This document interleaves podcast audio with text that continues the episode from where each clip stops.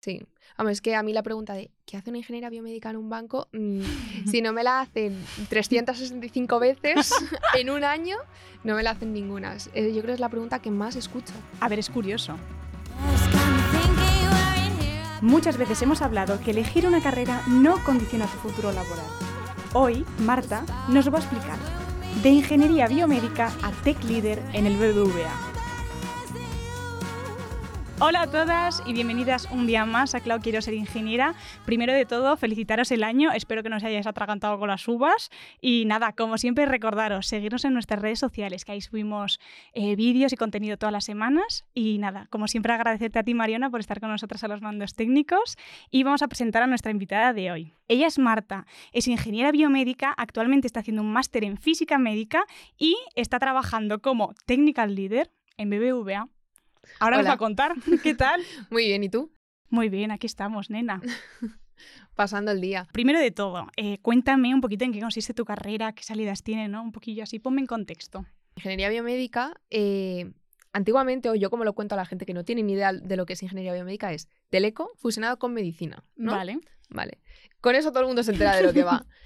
Eh, yo me metí ahí porque me gustaba muchísimo la parte ingeniería eh, las matemáticas, la física, siempre me había gustado muchísimo. Mi madre es ingeniera, también tener ese referente eh, pues ayudaba un poco, pero no quería perderme toda esa parte de biología, de química, la parte de salud siempre me ha llamado mucho la atención, pero medicina como tal no me gustaba. Ya. Entonces por eso me metí ahí y la verdad que encantada, me, me gustó muchísimo, eh, todas las salidas que tiene pues son muy amplias, desde investigación, profesorado o educación, ¿no? Tema de robótica, que también está muy, muy en auge ahora. Imágenes médicas eh, con inteligencia artificial, que también he visto por ahí que hacen cosillas. Pues no sé qué más decirte, tiene muchísimas salidas y yo ahora mismo estoy haciendo el máster de física médica porque a mí cuando yo estaba en la universidad me llevaron un día a eh, los sótanos del hospital del Gregorio, del Gregorio Marañón. Bueno, claro, espera, pero vamos a poner un poquito en contexto. Tú has estudiado en la Universidad Europea. Yo estoy en la Universidad Europea, sí. Claro, entonces me has contado antes fuera de cámara que eh, en este caso el hecho de haber estudiado en una universidad privada te ha dado ¿no? unas, unas me ha abierto puertas, unas ventajas, ¿no? Sí me ha abierto unas puertas que a lo mejor en otro sitio mm, no sé si tendría, pero gente que conozco no las ha tenido, ¿no? Y una de ellas, por ejemplo, fue una visita que hicimos eso, a los sótanos de, del hospital del Gregorio Marañón. Suena algo raro, ¿no? Un poco chungo, ¿no? Fuimos a los sótanos. Pues ahí estaban trabajando dos señores que eran físicos. Ahí va. Y lo que está, bueno, físicos, físico, médicos, lo que ahora se conoce, ¿no? Ellos lo que hacían eran, eh, para los pacientes que tenían cáncer, hacían un estudio personalizado de cada persona, de cada cáncer, para dar la radiación con la mínima invasión posible para el resto del cuerpo al sitio exacto. Ahí va. Y a mí eso me llamó muchísimo la atención. Y desde esa visita, la verdad que como que vi mi carrera con otros ojos, porque vi que, tiene cosas que puede ayudar realmente a la gente, ¿no? Y, y por eso estoy haciendo el máster ahora, aunque no sé si en algún momento me dedicaré a ello, porque mi mundo profesional ha ido un poco diferente, ¿no? Pero es algo que me llama mucho la atención y, no sé, lo he vivido con mucha pasión. O sea, ese momento fue en el que te hizo clic, ¿no? Sí. Joder, es que eso yo creo que nos relaja. Mira, yo me acuerdo, eh, bueno, claro, ingeniería de materiales son cuatro años, ¿no? Yo me la voy a sacar en seis años. Yo creo que todo el mundo, cuando empieza una ingeniería, sobre todo que son como bastante frustrantes, llega un momento en el que te replanteas, ¿no? Que dices, ¿qué hago aquí? ¿Esto realmente me gusta? Hasta que llega ese clic, yo creo que, para te hace tener, joder, pues qué guay. Ah, para mí fue cuarto de carrera, por desgracia. El último año dije, ah, pues sí, esto era lo que me gustaba. Está chulo, ¿no? Sí, sí, pero joder, qué guay, qué guay, qué guay. Vale, y cuéntame, eh, ¿hacíais algunos laboratorios, prácticas o, cosas así como más, mm, pues eso, valga la redundancia, ¿no? Prácticas en plan testeo, cacharreo. sí, eh, bueno, a mí lo que más me llamó la atención ¿no? y lo que más me gustaba, en la Universidad Europea tienen un em, hospital simulado. Eh, bueno, también tienen como una parte con, con, cuerpos, con cuerpos de muertos, que al final lo que hacen es donar el cuerpo a la ciencia, ¿no?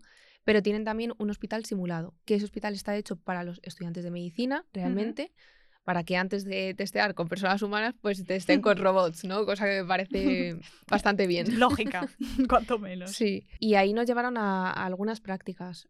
pues, por ejemplo, en anatomía, en el primer año, eh, fuimos ahí y vimos lo que realmente es una estructura de un cuerpo humano en un robot, que Ah. normalmente tú lo ves. Ta- También lo vimos en un muerto abierto. Mátame camión. sí, sí. Bueno, O luego sea, me les cuentas. abren como Oye, luego aquí. me cuentas, luego me cuentas. Espera, cuéntame primero lo del robot. Eh, normalmente cuando tú estudias anatomía lo ves en los libros, en fotos.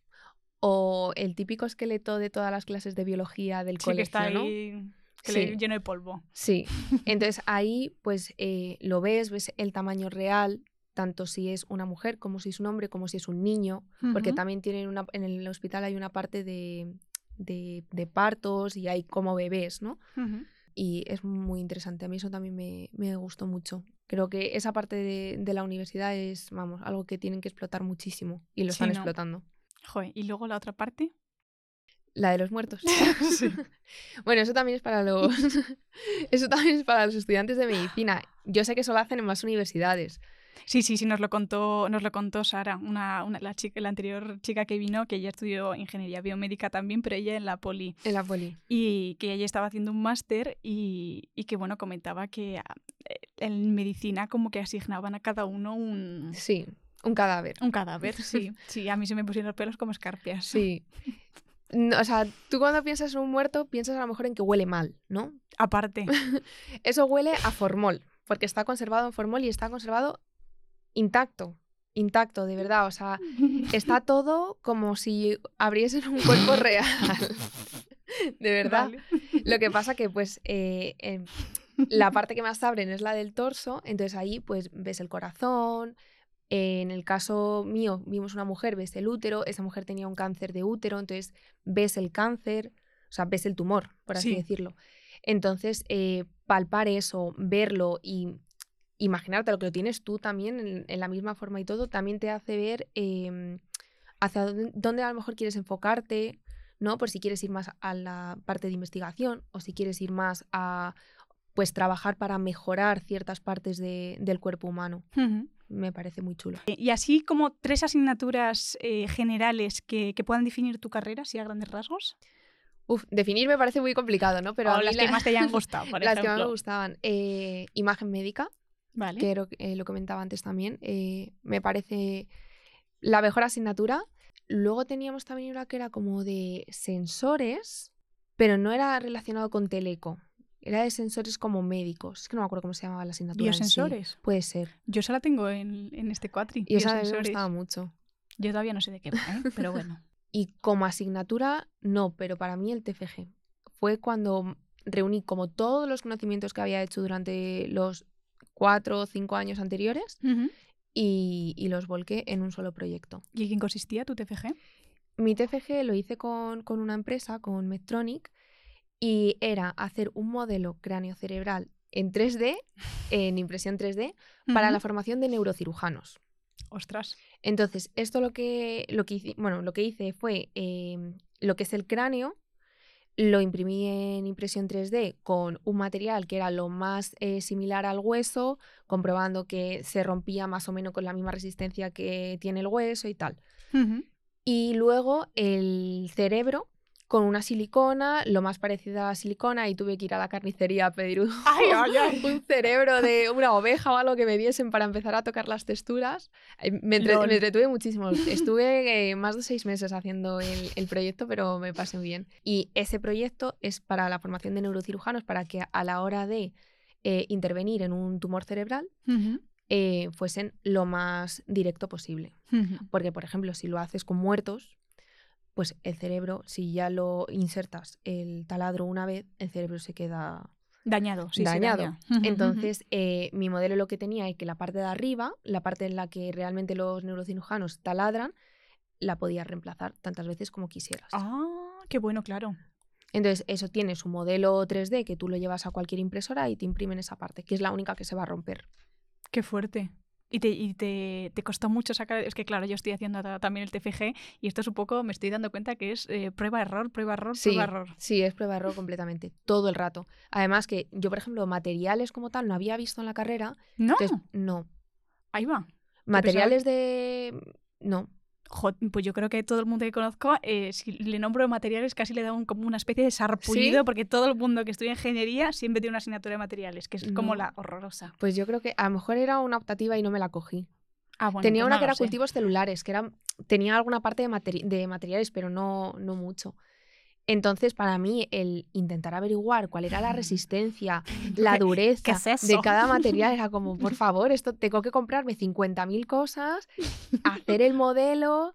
Fue la verdad que, bueno, estuvo muy chulo porque además las impresoras 3D, hablando de la Universidad eh, Europea, la Universidad Europea tienen un laboratorio que se llama FabLab, que es donde tienen un montón de impresoras. Eh, cada impresora además es un mundo, hay técnicos que lo conocen muy bien y, me ayudaron ellos con, todo. Pues qué bien, qué, qué, facilidades, ¿no? Sí, la verdad es que sí. Pues qué guay, qué gusto. O sea, yo además... Mm, por esa parte yo también agradezco que este año eh, estoy pudiendo hacer el TFG como de forma experimental en un laboratorio con medios, con también con ayuda, ¿no? Porque no sé si hubiera sido capaz de hacer un TFG eh, completamente sola, ¿no? Sí. Ya eh, lleva mucho trabajo, mucho trabajo y es lo que tú dices, es prueba de errores coger todos los conocimientos que has obtenido durante los años anteriores y volcarlos en un único proyecto que te la juegas a una cosa, porque supuestamente lo haces de algo que te gusta, que, resume lo que has estudiado, ¿no? Y, jo, eh, luego presentarlo eh, te llena de satisfacción. En mi caso, por ejemplo, vino mi madre. ya te lo diré yo en julio, ahí cuando me toque exponerlo. yo lo hice en julio también y yo estaba súper, súper nerviosa. Pero, joder, todo el esfuerzo tiene su recompensa. Yo tuve un 10. Estoy muy orgullosa de mi, de mi trabajo fin de grado. Oh, tía, eso es que lo hiciste, pero vamos, bien, ¿no? Lo siguiente. Ah, vamos, yo a día de hoy me... y fue en 2018 ya, que lo veo como súper lejano. Lo veo como... Yo empecé en 2018 la carrera. Sí. Sí, cuando tú la terminaste yo la empecé. Pues ahí, ahí estaba yo presentando mi cerebro. De hecho, yo como hice 50.000 cerebros, el cráneo no, no lo testé tanto porque fue como más fácil. Tengo cerebros en casa de mi madre por ahí tirados. Sí, ¿no? levantas una alfombra y hay, un, cerebro de Marta. sí. Joder. Vale, entonces terminas la carrera, presentas el TFG, todo genial. ¿Y ahora? Mm, ¿El salto al mundo laboral, ¿cómo, cómo se te plantea? Justo antes de presentar el TFG, me contactaron de Accenture, una consultora, para, eh, bueno, eh, la propuesta que me hicieron, que creo que a día de varias consultoras que también lo hacen, era eh, un mes, un mes, un mes y medio, que te enseñaban a programar en Java. Y tú lo que tenías que hacer era entregar un proyecto sobre lo que habías aprendido durante ese tiempo y si lo entregabas bien, si lo aprobabas, ¿no? Por así decirlo, te contrataban. Uh, un poco los juegos del hambre, ¿no? Sí, sí, sí. A ver, podían contratar a más de uno ah, de los 20, 25 que menos Mal. sí. Al final lo hacen para formar a la gente y que salgan al mundo laboral de una forma más que no sea directamente desde los estudios. Como el pollito con su mochilita como muy grande que no le queda bien y como venga, ala. Sí. Y, y, la verdad, o sea, lo acepté porque yo en la carrera no había tenido muchísima programación, había tenido un par de asignaturas que me gustaban. Sí que es verdad que es muy difícil enseñar programación. O sea, aquí doy un voto, doy un, un, este a favor a los profesores de programación porque es muy difícil y los alumnos estamos muy frustrados siempre que aprendemos programación. Pues tía, yo menos mal que la asignatura de programación me la saqué en Italia, que además me tocó un profesor chapo, porque mis amigos de la uni aquí en Madrid están que se tiran de los pelos. ¿no? Pero se tiran de los pelos. Yo creo que es muy difícil enseñarla. Ahí les voy a dar un voto de favor, ¿vale? Pero mm, entonces yo había tenido muy poquitas asignaturas y dije, pues mira, eh, voy a aprender porque creo que es algo que tiene muchísimo futuro, vamos a ello. Y, la verdad que... ¿Cómo fue de experiencia? Muy chulo. Es que yo tengo mucha curiosidad porque ya sabes que ya te he contado antes que yo quiero aprender a estudiar, bueno, que, o sea, quiero aprender, ya no sé si voy a empezar con Python o con Java, no lo sé, porque se creó como una especie de debate en, en TikTok que unos me recomendaban una cosa y otros otra. Pues yo te cuento, eh, eh, nosotros lo que estudiamos en ese programa era Java, era hacer un proyecto en Java. No me acuerdo de qué iba el proyecto, pero bueno, era hacer un proyecto en Java. Yo luego sí que he visto Python. Yo soy de las que piensan que si sabes Java y sabes Java bien, todos los lenguajes que te vengan por detrás son pan comido. O sea, tú, me, tú eres Team Java. Yo soy tú Team empezar por Java. Claudia, te recomiendo Java, ¿no? Sí. si, quieres, o sea, si quieres tener una base, Java. Si quieres aprender más rápido, que no me maten los de Python, pero Python. vale. Vale, pues ya me la apunto. Me la apunto para, para el año que viene. Muy bien. Eso, y ya entregué el proyecto y la experiencia muy chula, lo que te estaba contando. Éramos como 20, 25 personas. De ahí yo me llevo a una muy gran amiga, a día de hoy es mi amiga. Y bueno, el resto pues estará con sus cosas. no amigos. Pero ella sí, y para mí fue una experiencia muy chula. Y bueno, de ahí nos dijeron, ¿en qué tipo de proyectos preferiríais que os tocase trabajar en caso de que os contratásemos, ¿no? Y fuimos mi amiga y yo ahí. Mm. En banca no, por favor, porque eso de ir eh, con tacones, nosotras ya teníamos en la mente la cosa esta, ¿no? Sí, los que- estereotipos de toda la vida de sí. En banca no, las dos queríamos algo así como farma- una farmacéutica, ¿no? Vale. Yo para Sí, seguir bueno, por la claro. parte de biomédica, ella era física y también le llamaba, ¿no? En banca no, en banca no. Vale. A la semana siguiente me llaman, ah, te han contratado un proyecto en BVA. Y Digo, jope, ¿eh? Digo, para una cosa que digo que no quiero, o sea, había muchísimas opciones, ¿no? Pues esa. Digo, bueno, no pasa nada. Esto es una consultora, si no va bien una cosa, te puedes mover a otra, ¿no? Y entré y a la semana siguiente me llama mi amiga, tía, que estamos en el mismo proyecto que me han llamado. Y dije, bueno, pues ya estoy mucho más tranquila. y ahí estuvimos seis meses, estuvimos en, bueno, ella sigue ahí. Eh, yo estuve seis meses, eh, era un proyecto de, de soporte para una parte del banco. Y ahí, pues bueno, la programación en Java me sirvió, aunque no era Java lo que hacíamos, pero esa base me, me sirvió mucho para, para hacer el trabajo. Y, y me gustó, o sea, es verdad que eso de ir en tacones, en falda, los estereotipos que tenían no eran así. Eran solo prejuicios. Sí, podíamos ir en vaqueros y Podíamos en ir zapatillas. en chundal. Bueno, igual en Pues chundal no, pero... casi. En en Uy, a decir en triste style, street style, perdón. Sí, cómodo, mm, no, eh, comfy, Sí. pero casual, pero arreglado, Sí, ¿no? Por así Nos decirlo. entendemos. Sí. Y, y de ahí a los seis meses eh, me fichó el banco. Para mí era como un paso muy grande, ¿no? De no querer trabajar en un ban- para un banco a pasar a trabajar a un banco. Y, y bueno, eh, la verdad que el puesto era pues para estar eh, ya gestionando proyectos. A mí la parte de gestión siempre me ha llamado muchísimo la atención. Yo desde pequeña mm, me ha gustado mucho el tema de liderar. Mi hermano lo sabe y ¿Y siempre lo has sufrido? Sí, lo ha sufrido. Pero siempre me ha gustado mucho y, y dije, bueno, pues me voy a dar esa oportunidad. Buah, em, también te digo que paso más alto, o sea, más Sí. grande, perdón, ¿no? En Sí, plan, pasar de trabajar con a directamente liderar un equipo. sí. O sea, ahí estaba aprendiendo, obviamente. Ah, Entré a vale. aprender y estaba con otra persona que la verdad que me ayudó muchísimo. Vale, vale, y vale. de ahí pues ya ha ido creciendo, ¿no? Pero siempre en esa misma dirección, en eh, liderar equipos, gestionar equipos, gestionar proyectos y, oye, que venga el proyecto, que venga, que lo voy a, lo voy a saber llevar. Ahora que estás hablando de esto, ¿qué mm, habilidades crees que has adquirido, ¿no? Eh, trabajando en este sector. Yo creo que no es el sector.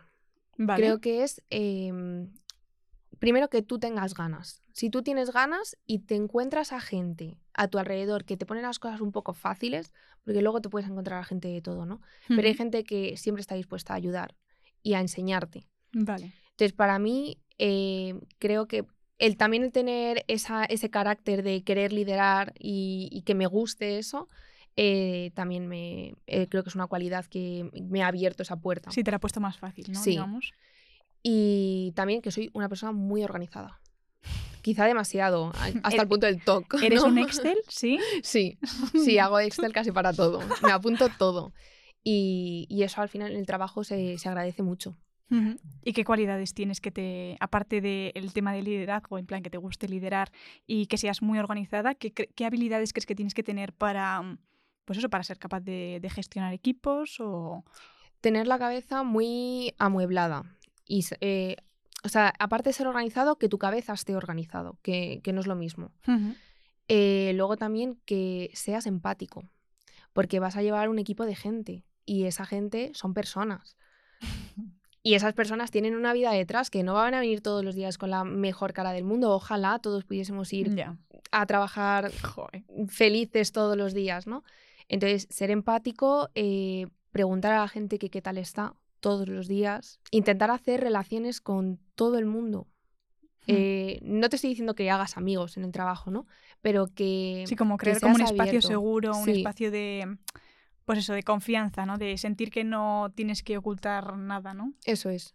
Que te sientas cómodo, que vayas a trabajar cómodo, porque al final pasas muchas horas. Tienes que hacer al menos que sea lo más ameno posible. Mm. Ponérselo fácil a la gente, porque si se lo pones fácil, ellos te lo van a poner fácil también. Ya. Y eso yo creo que es un punto muy positivo. Ser feliz, ser, o sea, ser feliz, transmitir esa felicidad, que todos los días nos está bien, no pasa nada. Una persona que haya tenido un buen día te lo va a intentar contagiar a ti. Y yo creo que eso es lo más importante. qué buen consejo. vale, y eh, vale, entraste en BBVA y ¿qué pasitos has ido dando hasta, hasta el día de hoy? Pues he estado, la verdad que me he movido bastante dentro del banco. Empecé eso en el mismo equipo, bueno, el mismo equipo, en la parte del banco de donde estaba del grupo de soporte, ¿no? Era una aplicación eh, del banco en la cual eh, contratan productos los traders y nosotros hacíamos el soporte y, bueno, mejoras de la aplicación, ¿no? Y luego el último trabajo en el que he estado, que hasta hace una semana he estado ahí porque me acabo de cambiar de departamento, era un departamento muy transversal, entonces llevaban proyectos mm, casi de todas las áreas del banco. Obviamente una persona no puede llevar todas las áreas del banco, ¿no? No, porque si no ahora mismo estarías con un ojo pipa casi. Sí, somos muchos y nos lo dividimos, ¿no? Y en mi caso, pues eh, yo estaba con, con un, bloque de proyectos, ¿no? Por así decirlo. Pero el más chulo es el que te contaba antes de venta de carteras. ¿Qué es eso? Cuéntame. Nosotros, como ingeniería, porque aunque de la parte biomédica me desecho un poco de forma profesional, de la parte de ingeniería estoy súper metida, eh, como ingeniería lo que hicimos fue crear una aplicación para que esa venta eh, fuese posible. Entonces, ¿en qué consiste? Eh, los bancos tienen eh, pues muchos eh, contratos, tienen inmuebles, tienen préstamos, tarjetas, muchos productos, ¿no? Que hay gente pues que, que, debe dinero, vamos a decirlo de una forma friendly, ¿no? entonces, a lo mejor lleva muchísimo tiempo sin pagar al banco, pues el banco decide que son personas que pues ya les da igual pagar al banco que pagar a una persona. Entonces aquí entra al juego el papel de los inversores. Y aquí lo que hace es eh, el inversor negocia con el departamento de M&A, de Merchant Acquisition, que están en todos los bancos. Negocian pues precio, los productos que quieren, cómo quieren formar esa cartera y una vez lo tienen negociado, que esa selección se hace desde la aplicación que nosotros hicimos, pues con distintas características, ¿no? Pues eso, si quieres inmuebles, si quieres préstamos, tal. Desde qué importe hasta qué importe, cuánto tiempo llevas sin pagar la persona, por ejemplo. Eh, eso lo metemos en una cosa que se llama cartera. Puedes hacer infinitas carteras. Y, los inversores pujan, vamos a decirlo, por esas carteras. El departamento de M&A lo que hace es negociar con los inversores eh, ese precio. Entonces, no siempre se le da al mejor postor. Sí, ¿no? Me lo imagino como las series americanas que abrían como los cofres y esos. no sé muy bien cómo va, porque como yo no he estado en eso, yo estoy más, yo estoy más en el back, ¿no? Por así decirlo. Pero sí, no se le da al mejor postor porque pues hay muchísimas cosas en juego y hay muchas cláusulas, unos contratos que se hacen y tal. Entonces ya deciden dárselo a uno y, ya cuando tenemos un inversor, pues el inversor eh, decide hacer cambios, decide sacar algún, algún producto, decide meter algún producto, hacer modificaciones y eso se hace todo desde la aplicación que nosotros hicimos. Y, ya está. Y luego se hace la venta, lo único que lo que es la venta real y física no se puede hacer a través de una aplicación porque necesitas un notario. Vale. Entonces ahí van eh, presencialmente al notario, firman y nosotros desde la aplicación lo que hacemos es mandarle a sistemas a todos los sistemas del banco que ese producto está muerto, por así decirlo, ¿no? Para que ya no contabilice, ya no forma parte del banco. ¿Y tú tuviste que diseñar esa aplicación desde cero? No estuve en el diseño de cero. Ah, vale. Entré ya cuando ya estaba diseñada, pero he estado en, en, la, en el primer uso real. Vale. bueno, o sea que han tenido que haber mejoras, ¿no? También. Sí. ¿Cómo ha sido eso? Claro, es que tú me lo cuentas y yo como no, no estaba ahí, no me, no me lo imagino. O sea, ¿cómo era tu día a día allí, por ejemplo? Caótico, cuanto menos. Sí, sí, eh, es complicado porque es una aplicación que es muy potente, ¿no? Y tiene mm, pues muchísimas oportunidades de mejora, seguramente. las personas que están allí, ya que se han quedado con ello, ya lo harán, pero yo no lo voy a hacer ya. Entonces, aquí nosotros trabajamos mano a mano con el departamento de Manei. Ellos al final tienen todo el conocimiento.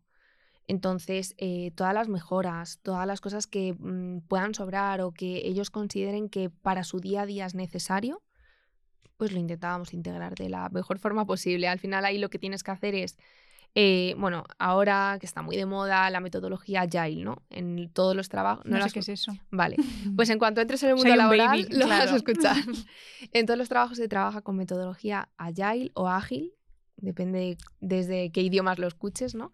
Joder, pues no sé muy bien cómo explicártelo de una forma así sencilla, pero básicamente es que lo tienes que tener todo como muy planificado. Trabajas por sprints, que son eh, un trabajo de unas dos semanas. Durante dos semanas se trabaja, a las dos semanas entregas. Trabajas dos semanas, entregas, trabajas. Así, ¿vale? Y nosotros trabajamos mano a mano con M&A, en este caso con una persona que era nuestro product owner, que es la persona que, que te prioriza qué cosas eh, deberías entregar en dos semanas, o en cuatro, o en seis. Ah, vale, la que te gestiona un poquito, que te cuadra todo lo que tienes que entregar en esos plazos. Sí, esa persona junto con el technical lead, en este caso yo, pues vamos viendo las priorizaciones, vemos cómo lo metemos, vemos si encaja, eh, ahí ya tienes que ver cuánta gente en el equipo tienes, cuánta disponibilidad del equipo tienes, porque hay tantas cosas abiertas que tienes que ver sus capacidades, el tiempo, vacaciones, si mm, prever si alguien se puede poner malo. Eso también lo tienes que prever de cara a se va a retrasar algo. Entonces, pues ese era mi día a día. Estar todo el rato... Estresada. Sí, la verdad es que sí. o sea, vamos, que es que ha sido... Joder, en realidad lo que te decía antes, ¿no? Qué gusto que como realmente como tu primera toma de contacto fuerte, ¿no? Con el mundo laboral, hayas aprendido tanto. Sí. O sea, es que he aprendido muchísimo. No sé por qué, como que me lo imagino muchas veces que entras al mundo laboral y es como un poco como... Estás como pollo sin cabeza. en plan, ¿a dónde voy?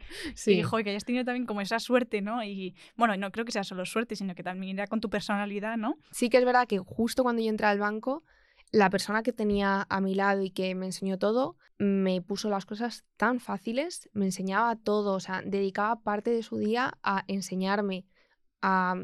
No a formarme, pero sí a esto yo lo hago así porque esto, esto y esto, ¿no? Y eso se agradece mucho, porque cuando a lo mejor vas a otro sitio y no te lo explican, tiras de memoria y dices, vale, esto, esta persona me dijo que se hacía así, pues venga, vamos a intentar aplicarlo, ¿no? Y, y, vamos, yo de año y medio a hoy soy otra persona completamente diferente, porque es verdad que la carga de trabajo y los proyectos en los que estoy involucrada este año y medio han sido, mm, pues eso, que me han cambiado como profesional. Eh, pues no te voy a decir un 100% porque es mucho, pero un 70% sí.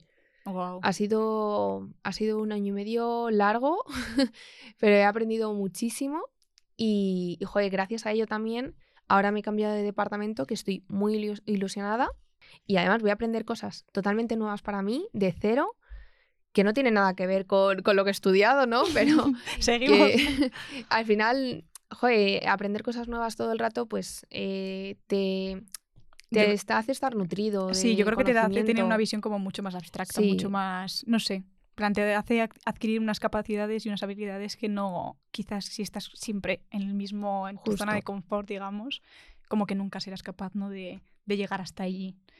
Pero ahora ya echando la vista atrás, eh, imagino que no te arrepientes, ¿no? ¿no? No, no, me arrepiento, pero de nada, ni de haber estudiado lo que he estudiado, ni de haber dicho que sí a Accenture, ni haber dicho que sí en BBVA. Eh, estoy muy contenta, he aprendido muchísimo y, y, eso, la nueva etapa que se me presenta ahora, que voy a estar con proyectos de mm, fondos de inversión. ¡Wow! Está muy de moda ahora, yo no tengo ni idea de nada, la verdad. O sea, todo el mundo me dice, ah, tú que trabajas en un banco, eh, dónde inviertes? Y digo, a mí no me preguntes eso, yo no tengo ni idea. A lo mejor ahora ya te voy, en cuanto empiece a saber te, puedo decir. Y, y, además ahora mismo estoy haciendo un curso de blockchain también para, para el nuevo departamento que tampoco tenía ni idea. Aparte de haber empezado ya también el máster. Sí. Hija mía. Sí, sí. Bueno, lo del blockchain ha sido por, por tema laboral. Ah, vale, o sea, te, te lo han recomendado. Sí. Vale, vale. Sí. Y, y, luego el máster, que bueno, en los huecos libres lo, lo, hago. Porque lo estás haciendo en la UNED, ¿no? Sí, sí, lo estoy haciendo online y con Te permite. Claro, vale, vale, vale. Sí, sí, sí. Bueno, pero ahí tampoco para dejar de lado tu parte más, más médica, más bio, ¿no? Sí, sí, o sea, el, el máster ha sido porque echaba un poco de menos esa parte bio, porque aunque a veces que me leo algún libro, mmm, podcast, eh, leer noticias y tal, eso no te nutre tanto como, oye, tengo que estudiar y me tengo que sacar este examen y me quiero sacar el máster, ¿no? Y... Lo echabas de menos. Sí. A ver, es normal, yo creo. No lo sé. Pero me está gustando. Estoy como recordando muchas cosas, porque es verdad que de momento no he tocado nada nuevo. O sea que bien, estoy como refrescando la carrera. Y, está muy chulo. Y también te quería decir, eh, hace relativamente poco, eh, una antigua profesora mía de, la europea eh, hizo como mm, un evento de mujeres de carreras STEM, ¿no? Y vino, em, no sé ahora mismo cuál es su categoría, ¿vale? Dentro de tal. Creo que una era la presidenta de ADIF, la de, Renfe, de cercanías. También está, una chica de, mm, de, Airbus y otras tres chicas más, que ahora mismo no me acuerdo de las empresas. Y, joder, yo la escuchaba y decía, joder, estas chicas que cada una ha estudiado, pues la de eh, Airbus había estudiado aeroespacial, digo, ha estudiado aeroespacial y trabaja en tal.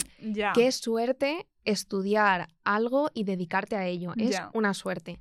Pero, y es algo que siempre he pensado, desde que estoy en el mundo laboral, no está mal trabajar de algo que no has estudiado. Es igual de válido, igual de mm, eh, satisfactorio que, que hacerlo de otra forma. Qué importante eso que dices, porque creo que mm, como que muchas veces, lo hemos hablado aquí muchas veces en el programa, pero creo que está muy bien también como recalcarlo y recordarlo, que no significa que porque hayas estudiado una carrera, o sea, ya por, la, por tu parte o por la otra, es decir, no pasa nada porque hayas estudiado una carrera, ya sea ingeniería biomédica, y luego mm, digas, mm, es que no es lo que me gusta, voy a tirarme a esto otro, no significa que porque hayas empezado eso, tu futuro esté marcado. Eso es. Y al contrario, lo mismo, que puedes estudiar ingeniería biomédica, te apasiona, pero descubres otro trabajo, te encanta, pero luego puedes volver, ¿no? En plan, que no significa que a los 18 años ya hayas marcado tu vida, ni muchísimo menos. Es muy difícil, es muy difícil. Ni muchísimo menos. Entonces me parece muy importante que, que, remarques eso, ¿no? Que, que, viste tú aquel día y, y, bueno, ya has vivido ya con tu experiencia laboral, ¿no? Sí. Vamos, es que a mí la pregunta de ¿qué hace una ingeniera biomédica en un banco? Mm, si no me la hacen 365 veces en un año, no me la hacen ninguna. Eh, yo creo que es la pregunta que más escucho. A ver, es curioso. Sí. Es curioso, pero no es curioso al mismo tiempo, porque yo también conozco a un mogollón de amigas y amigos que han estudiado una ingeniería y han acabado eh, trabajando en una consultora. eso también es muy normal. Sí.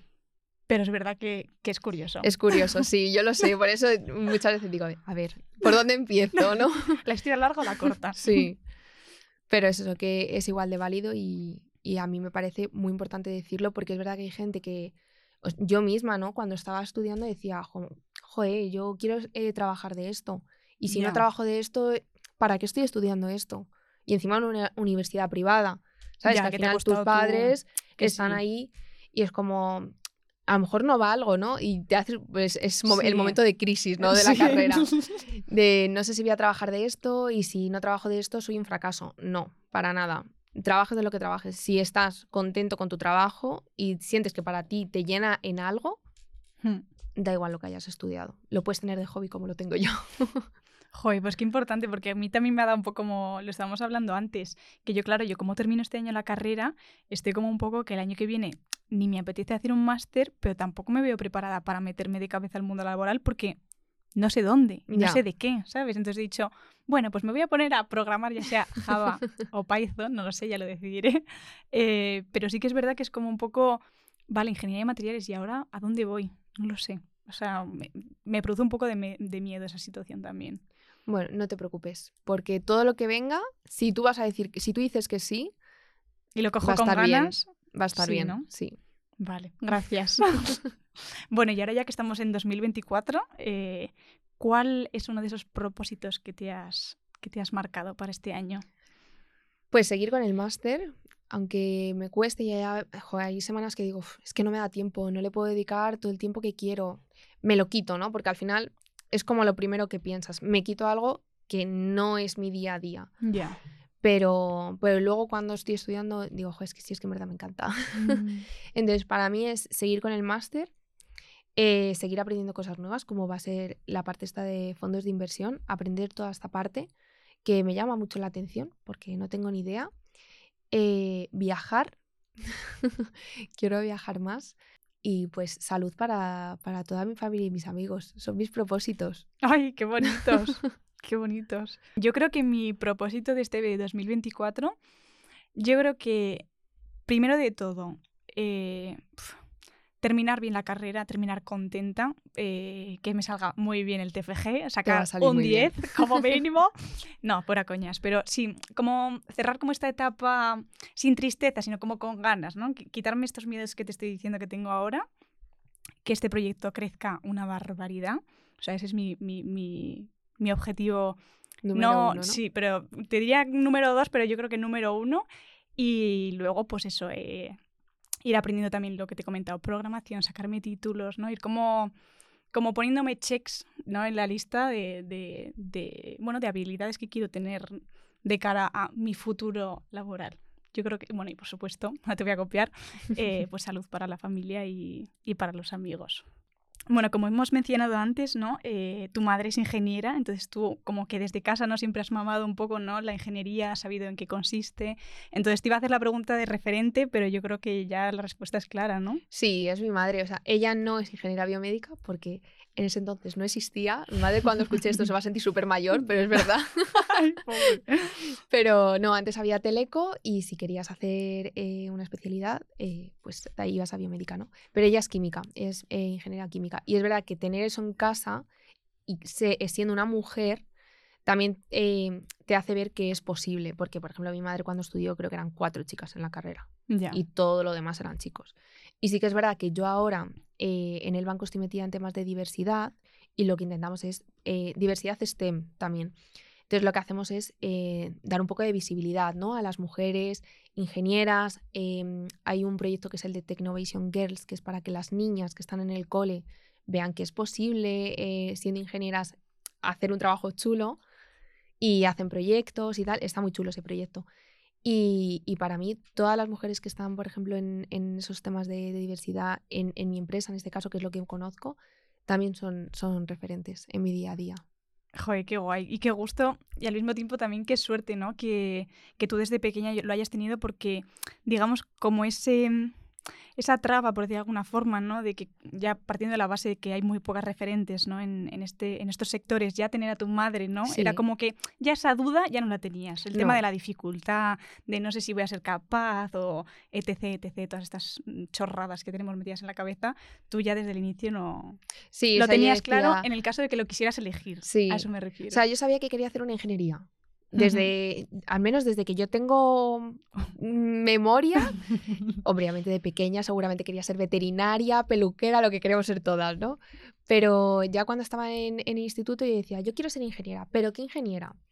Y, ahí mi madre me dijo, pues Marta, hay muchísimas posibilidades. Eh, eh, si te vas más por la rama teleco, luego tienes más la rama industrial. Qué gusto. Todas son difíciles, eso es verdad. y te tiene que gustar. Y, de hecho yo estaba entre la de diseño industrial o biomédica porque me gustaba también mucho el tema de, dibujar y crear cosas. A mí también. Yo, yo, no lo tenía claro. ¿eh? Yo ojalá haber tenido a alguien a mi lado que me dijera, mira, pues existe esto, esto, esto y este que me lo explicara. Pero bueno, por eso he creado este proyecto, para quien lo necesite pues en el futuro. Aquí tiene todos estos vídeos de, de, chicas contando de qué va su carrera. Pues sí. Hmm. Entonces, hilándolo con esto, ¿qué le dirías a una, a una chica que se plantea estudiar una ingeniería, ya no solo biomédica, sino cualquier carrera mm, STEM? Que lo haga. Si se la pasa por la cabeza es porque hay algo en ella que, que piensa que es capaz, ¿no? Y hay muchísimas, muchísimas, muchísimas ingenierías, o sea, de todas las ramas. Y al final, eh, hacer cualquier ingeniería te saca esa parte más artística, ¿no? Más creativa que tenemos como todas dentro. Y por ejemplo, dibujar no se me da muy bien, pintar se me da muy bien, mm.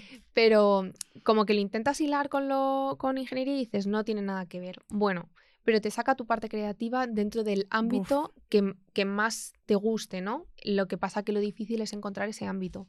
Entonces, que, que se miren todas las ingenierías que hay, que hay muchísimas ramas que vean, que no miren las asignaturas de primer año porque es que esas son todas iguales para todo el mundo. A partir de segundo tercero. sí, o tercero o cuarto ya, que ahí ya son las más especialidades y ahí vas viendo como hacia dónde va lo que vas a estudiar. Así que, que si piensan, ay, ¿seré capaz de hacer una ingeniería? Sí, todo el mundo es capaz de estudiar una ingeniería. Con ganas y con esfuerzo, todos somos capaces. Sí, y sobre todo lo más importante que has dicho es que hay muchas, muchísimas. El problema es que no se conocen, yo creo. Puede ser. Mm. Es verdad que cada vez hay más, porque, ojo, el otro día no sé con quién estaba hablando, ah, pues han hecho una ingeniería de no sé qué. Vale, no tengo ni idea, o sea, ya sí, me he como cada vez con más la cantidad. específicas, ¿no? O lo que demande ahora mismo el futuro, ¿no? Sí. Ujú. Sí, pero eh, hay gente que dice, no, es que ingeniería no, porque a mí no me gusta programar. Yo en la carrera tuve una asignatura. Mi madre en química tuvo cero. Porque Y en yo he química tenido no. una unidad. Entonces, hay mucha gente que asocia el programar en ingeniería, yo creo. Pero yo creo que porque hay un desconocimiento total. Sí, Total, yo creo que pues lo, lo, lo que se dice siempre, los ingenieros que somos, pues, o te imaginas... bichos raros. Ah, bueno, aparte, aparte de eso, no, pero joder, pues el mítico encerrado informático, súper friki. Y no, no es Y así. que solo hace falta darle clic a este episodio y ya te das cuenta de que no, no es sí, así. sí, sí, Entonces, sí. bueno, tú no te preocupes. Si tienes dudas aquí en este, en este programa te iremos contando una a una, desglosándolas todas y cada una pues con una salida laboral distinta, porque puedes empezar como Marta, ingeniería biomédica y acabar en banca, o como Sara, ingeniería biomédica y ahora haciendo un máster de impresión 3D, por ejemplo. O sea que sí. Hay muchas las salidas, exacto, son inmensas. Y se me estaba olvidando una cosa, te voy a comentar. Hemos creado un bot que se llama CloudGPT, que es, eh, bueno, pues el chat GPT de toda la vida de Dios, pues ahora se llama Cloud. Y a este chat le puedes preguntar lo que quieras. Lo hemos hecho sobre todo enfocado para los chavales que están en bachillerato, que no saben qué estudiar, y entonces le pueden hacer muchas preguntas, todas ellas relacionadas con el STEM. Que si me gusta esto y esto otro, ¿qué puedo estudiar? Estudio, o por ejemplo, yo que estudio ingeniería de materiales, estudio ingeniería de materiales y si lo mezclo con este otro, ¿qué, salidas me puede dar, por ejemplo? Así que te iba a preguntar, ¿qué le preguntarías tú a CloudGPT? Pues eh, yo no voy a hacer preguntas por nadie, la haría por mí. ¿Qué, Por ti, por ti.